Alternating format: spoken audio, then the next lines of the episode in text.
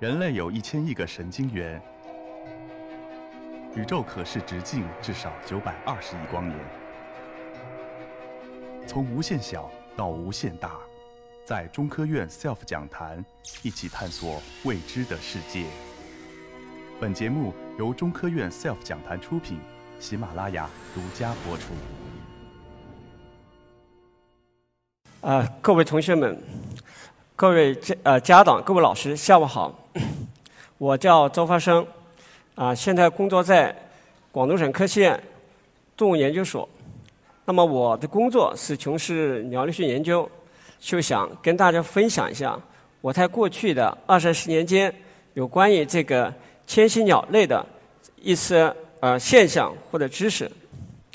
首先来看这个视频。That's what the knots are after.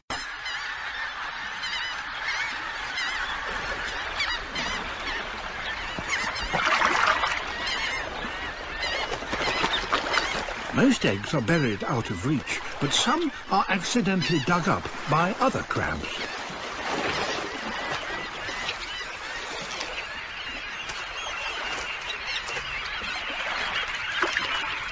Most of the West Atlantic red knot population join this feeding frenzy. 我们从这个视频里面，我们可以得到几个信息。第一，它这种鸟 叫做红腹冰叶，它是一种迁徙鸟。每年的春季，它要来到美国的特拉华湾这个地方，待上一个十天两个星期。为什么？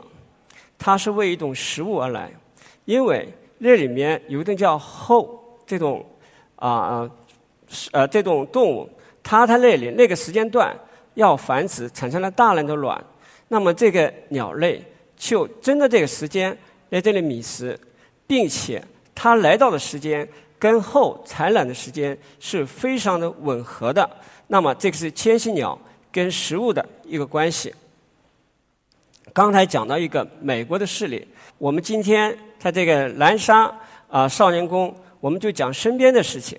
这个就是我们南沙的一个名片，叫做南沙湿地公园，跟旁边的南沙水鸟世界。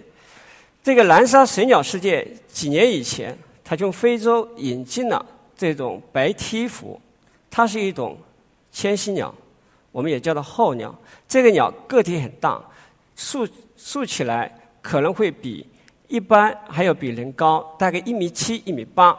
所以，一个大型的鸟类，它引进了以后，这个老板就想知道我这个鸟引进了以后，它去哪里觅食，所以他就找到了我们。在二零一八年的时七月份的时候，我们就跟几只鸟类套上了这个 GPS，想来跟踪它，发现它究竟去了哪里。事实上，跟我们的预期是一致的，它大部分时间是来到这个珠江口，并且主要是到这个南沙湿地公园附近觅食，活动的范围大概是二十公里左右。这跟我们预期确实完全的一致。那么，下面的一个问题就是我们非常感兴趣了。九月，二零一八年九月十号左右，有五十多只鸟。匆匆的迁飞到了广东的一个东面，离南沙它的待的地方大概有两百公里，海风鸟类保护区，期间要经过两百多公里的飞行。当然，大家注意了，去的时候它发了八个小时，在中间停了几停，啊，这是他离开南沙的一个过程。我们大家回忆一下，二零一八年的夏天。有个叫山毒的台风在阳江登陆，大家可以回想一下，那个台风号称影响广东五十年不一逆的台风。刚好那天我在班啊，在单位上值班，确实啊雨很大，整个广州的街面公交车也停了，对吧？太阳江登陆，那么我们研究鸟一个很兴趣、感兴趣的问题来了：九月十五号，山竹太阳江登陆。九月十四号的时候，这群五十多只鸟，它从海丰匆匆忙忙赶回南沙，并且从海丰到南沙同样的距离，去的时候发了八个小时，回来的时候只发了五个小时，中间也不做停留。所以我们对研究鸟的人，我们就问：为什么会有这种？难道他知道台风要来吗？台风要来，按我们常理的推，台风是在阳江登陆，广州更靠近阳江啊，湛江更偏离这个登登陆的地点啊，他为什么要靠台风登陆的更近的地方回来呢？是不是因为真的这个南沙是他的一个家？这就牵涉到另外一个问题：鸟类的迁徙是不是对它的栖息地非常有一个忠诚度？好，我就用下面同样是我。自己做的一个研究的一个例子，这是我在两千年左右在海南岛做博士论文的时候发现这个现象。这只鸟叫做红蟹蓝尾鳍，只有十到十五克的森林里面鸟类。大家仔细看，它的右脚还套了一个小小的金属的铝环。啊，这是我们做鸟类研究。特别是做迁徙鸟类研究需要使用的一个工具，上面有编号，写上了我们中华人民共和国。按道理讲，这只鸟我在二零一二零零一年三月份的时候捕到了。这个春天，它要离开海南岛，到东北西伯利亚去繁殖。到第二年的冬天，它才会回来。事实上确实如此。整个夏天，我同样在那里跟踪研究，没有发现。秋天也没有发现，第二年的冬天，哎，它来了，来的时候，并且在同一档网上捕到，这档网只有十二米，不到三米，二点六米宽，十二米长，如此小的地方，同样捕到这种鸟，我就猜，这个可能就是跟候鸟对它的栖息地非常有忠诚度这个有关系，就刚才佛。白梯蝠那个例子有点相似。那么我们刚才讲的三个例子，实际上我们还没有解释这个什么是迁徙鸟，什么是候鸟啊。但是可能有些同学学过生物学的人，可能从刚才的关键词里面已经发现了这个答案。迁徙鸟就是说它的越冬地跟它的繁殖地不太同一个地点，每年。春季要从这个越冬地迁徙到这个繁北方的繁殖地去繁殖，每年秋季要从这个繁殖地往南飞到这个越冬地，所以它有一定的方向，有一定的航线，这个就是迁徙鸟。那么世界上的鸟类很多，现在有统计的是一万零九百多种鸟，那中国也有一千四百多种鸟，但是。我们去翻，还没有人回答，就是究竟多少种确切的数字是迁徙鸟？当然没有去理这个数字。但是对广东的鸟，我是比较熟悉的。目前广东的所有鸟类的记录是五百五十五种，啊，就三五啊。那么迁徙鸟是有两百七十七种，真正的不迁徙的留鸟只有一百五十种。那还有一部分就是同一种鸟类。可能有一些个体、有些种群它是迁徙的，另一部分不迁徙。但不管怎么说，迁徙鸟的种类大大也高过这个留鸟的种类啊。所以在广东，这个迁徙鸟是一个非常重要的一个类型。好，我们来看看这个照片。有些同学我知道可能喜欢去户外观鸟，可能大部分上这些鸟都会认识。那么上面最左边的这个是鸳鸯，第二个是金眶鸻。这两种是水鸟，它们是迁徙的。那个飞在天空中的鹤鹰，它也是迁徙的。下面三种鸟，其中两种是森林里面的，我们叫林鸟，雀形目鸟类，个子也很小，也就十几克。那么它们也是迁徙鸟。这种图告诉我们，迁徙鸟种类多，它的类型也是很丰富的，就有水生的，也有森林里的，又有猛禽，也有很小的一些鸟类，所以它的种类是很丰富。那么好，大家会问：鸟类干嘛这么小的个体要飞几千公里甚至上万公里？它为什么要迁徙？啊，这里面有很多的假设。那我这里列举了几个。有一种假设，就是说跟我们的地球的演化是有关系的。我们都知道，特别是我们中国人都清楚，世界的第三极在我们中国，叫喜马拉雅山，对吧？那么这个也是印度板块跟欧亚板块撞击隆起的一个结果。那么好，大陆板块漂流学说就认为，年类的鸟类是起年于南方。大众通过这种板块的撞击，很多南方的鸟类就飘到北方去了。那么它为了恋过去的那个家，就发生了迁徙。哎，这是一种解释。还有一种解释，也是认为鸟类起源于南方，因为南方气候适宜，食物多，所以鸟类的种类数量多。但是多了以后，南方的食物不够了，它就到北方去，所以发生了迁徙。这叫做食物假说。还有一种假说就是冰期。我们知道地球的历史是有四十多亿年，其中有很多冰期，就是非常寒冷的时期。那么离我们现在最近的一次冰期是更新世，大概在三百万年以前的时期。那么那个时间，地球上的温度比现代可能要低十几度。那么整个欧洲跟亚洲的北部是大部分被冰滩覆盖了，就是非常寒冷。那鸟类适应不了这种寒冷，就到南方来。那冰期又退，它又回到北方。那么养成了这种习惯以后，就是迁徙啊。当然，这是我举了三个。关于迁徙起年的假设，那么好，我们刚才说了有留鸟，有迁徙鸟。那么有同学可能会问：那么我们这个环境的改变，究竟对这个迁徙鸟影响大，还是对这个留鸟影响大？那我们学界就研究鸟类学的专家一般认为，迁徙鸟受环境的影响会比留鸟要大，因为迁徙鸟它要经过繁殖地、叶冬地。中间还有停留，叫停歇地。那么每一个地方的环境改变都能对它的影响。所以说，迁徙鸟在地球上受危险或者灭绝的程度是留鸟的三倍。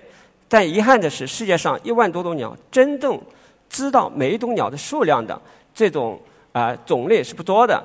那我这上举了一个例子啊，黑脸琵鹭啊，这是一种可以说是一种明星鸟。因为它每年的冬天，全世界的研究者跟业余的观鸟者做起统计，所以它的数量是比较准准确的，可以精确到值啊。那么从这个图上，大家可以看出来，这几年这种鸟的数量还在增多，但是这种例子是不多的。大很多迁徙鸟的数量是减少的。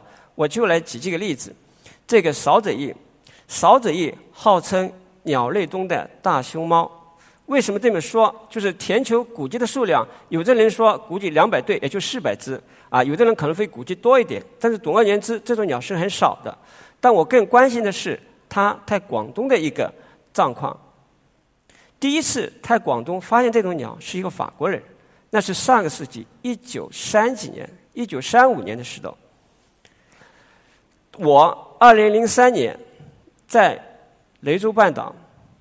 等于是第二个发现，期间一九三五年到二零零三年，差不多七十年间，没有人记录过，也可以说明这种鸟是确实是数量很少的。但是遗憾的是，你看右边那张图，我发现它的食道是在渔网上发现的，但幸运的是这个鸟还没有死，当时我就把它取下来放掉了啊，这等于也做了一个贡献啊。第二个，讲一讲这个鸟叫黄胸乌。这个鸟，你看从这个地图上，大家可以看出来，事实上这种鸟是分布很广泛的，欧洲、亚洲都有很多的分布点，对吧？那么在欧洲繁殖，在亚洲这边南部叶中，但是一个德国的科学家通过1980年到2013年这期间的数字。发现这种鸟在野外的数量下降了百分之九十五，甚至他认为在欧洲这种鸟基本上已经在野外很难发现了。那我为什么要把这种鸟拿来作为一个例子？因为这又牵涉到了我们广东人。广东人原来餐馆里面有吃这种鸟，叫荷花雀，可能家长可能会知道，所以外国人就怪，他说你广东人。把这种鸟吃没了，当然这个可以值得探讨，不一定这个是事实，但这种鸟切野外确实是很少。国际上把它定为极为极，就是最高级别的，下一个级就是灭绝了。好了，我们讲的这个迁徙鸟个体的数量哈，单个的一个迁徙鸟的一个现象。那么我们要问，迁徙鸟既然要飞这么长的距离，那它靠什么导航？因为我们知道，我们去一个陌生的地方开着车，你要开 GPS，鸟 GPS 谁给它发明的呢？那事实上，我们鸟类学也有很多理论来证实。那有一些人认为它是靠天体来导航的，因为。月亮、星星差不多比较固定，那么鸟类它也像人一样通过视觉来飞行的，所以靠天体。还有的人认为是靠地形，它为什么呢？因为我们大部分迁徙鸟很大一类是沿着海岸线迁徙的，像你在南沙发现那的那些横翼类、雁鸭类都是沿着海岸线迁徙的，所以说它与地形有关。当然还有说与地球的池塘有关。因为池塘是比较固定的，是吧？所以它会每年沿着固定的路线迁徙，这个都是很好理解的。好了，我们说，既然有迁徙，它要导航，那么一定会说它肯定有路线，对吧？我们坐飞机有航线，坐高铁有有有路线，鸟类也一样。如果我们从大的方面来讲，可以从三块很好理解：南美的到北美，是吧？欧洲的到非洲，亚洲的啊北部到。澳大利亚，但是鸟类学为了研究的方便，把它分为叫候鸟的八大迁徙路线。那么我们中国有三条，最主要的一条就是这个黄色的啊部分，就是东亚、澳大利亚迁徙路线。在很多横翼类、雁鸭类是沿着这个路线迁徙的，就是西伯利亚繁殖的这些鸟类，沿着海岸线迁徙到华南地区，有些到东南亚地区，到澳大利亚。当然，中间可能会有几个停歇的地方，打比方黄河口、长江口，这个是啊鸟类的一个迁徙路线。那么我们还会问，鸟类迁徙，它是它晚上走呢，还是在白天走呢？因为我刚才说了，鸟类也是靠视觉来飞行的。那么白天很自然，但是如果你白天去飞行的话，你也会碰到很多困难，碰到很多危险，是吧？人类是一个最大的一个危险。还有，如果你是小型的雀形目鸟类的话，那么这个猛禽它是要抓你的。所以，晚上迁徙是鸟类迁徙的一个重要的部分。所以，美国的专家就估计，在美国最大一个晚上可以发现五五亿只鸟类在迁徙。因为鸟类太晚上迁徙，那么人类总是聪明的，它又会利用这个光。所以人类它过去就会利用这个光，它外面山里面点一个火把，啊，就更容易扑到鸟类。当然，这个是对鸟类的一种破坏，但是对我们研究者，我们可以利用，也可以利用鸟的一个特性来为啊保护鸟类做些贡献。这个是我的一个博士后啊，他就思考了一个问题：既然鸟对这个光有反应，那么不同颜色的光。对这个鸟的反应是不是不同？他就用这个蓝、绿、红这这三个单色光，加上一个复合光黄光，每个小时放不同的光来来来倒射啊，它这个迁徙的路线上来来来倒射，看的究竟是哪一类的光容易吸引鸟类。那从这两个地点都太云南啊，都可以看出来，蓝色光确实更容易吸引鸟类，其实是绿色的。最低的是红色光，对吧？就是不同波长的光对鸟类的吸引能力是不同的。光可以说对现实这个世界是无处不在，是吧？我们是大城市，可以说是不夜城。那么就小城镇，你也很容易看到啊，到处是灯光的影响比较大。那这是这个对鸟类容易想，既然鸟类会利用光，那么我们作为科研的人确实有这个义务。去利用这个光来去保护鸟类。你看，我们在野外建了很多的人工设施。我们现在说要环保，要这个耗能要少，所以建了很多风力发电厂。那么风力加上这个风机的直径都是八九十米。那么这个捡起来的石头呢，它确实对这个鸟类，如果这个风机是建设在这个迁徙的道路上，那对这个鸟类是一个灾难性的一个影响。但是如果我们知道了这个不同的射光对鸟类这个吸引力的话，那我们可以化害啊为例。打比方，如果你是已经建好的在这里的啊啊发电机是吧？那我们可以在离它远一点的地方，利用更容易吸引鸟类的光来去。批给它，让把鸟类吸引离开这个地方。我觉得这也是为人类造福的一个贡献。因为我们单位是广东省科学院，那确实它有义务为当地的啊社会经济服务。所以我们也除了做研究，我们也有专利来发明这个事情。啊，我最后来讲一讲，就人与迁徙鸟类的关系。那么左边这两个图，这是江西遂川，它叫千年候鸟通道。每一个坑就是过去捕鸟人。蛋的一个地盘，坑的周围就是它的，人家不能干涉它的，就是捕鸟。那么现在好了，中间那个图，这个农村的房子的墙壁上都画成了仙堂画，有些保护的画的鸟的很多画啊。带右边那个就是当地的人在做鸟类的研究，当然在科学家的帮助下做这个啊迁徙鸟类的研究。刚才说了很多迁徙鸟类的故事，事实上这个鸟类迁徙可能。几十分钟是说不完的啊！鸟类究竟它飞得多高？一天能飞得多远？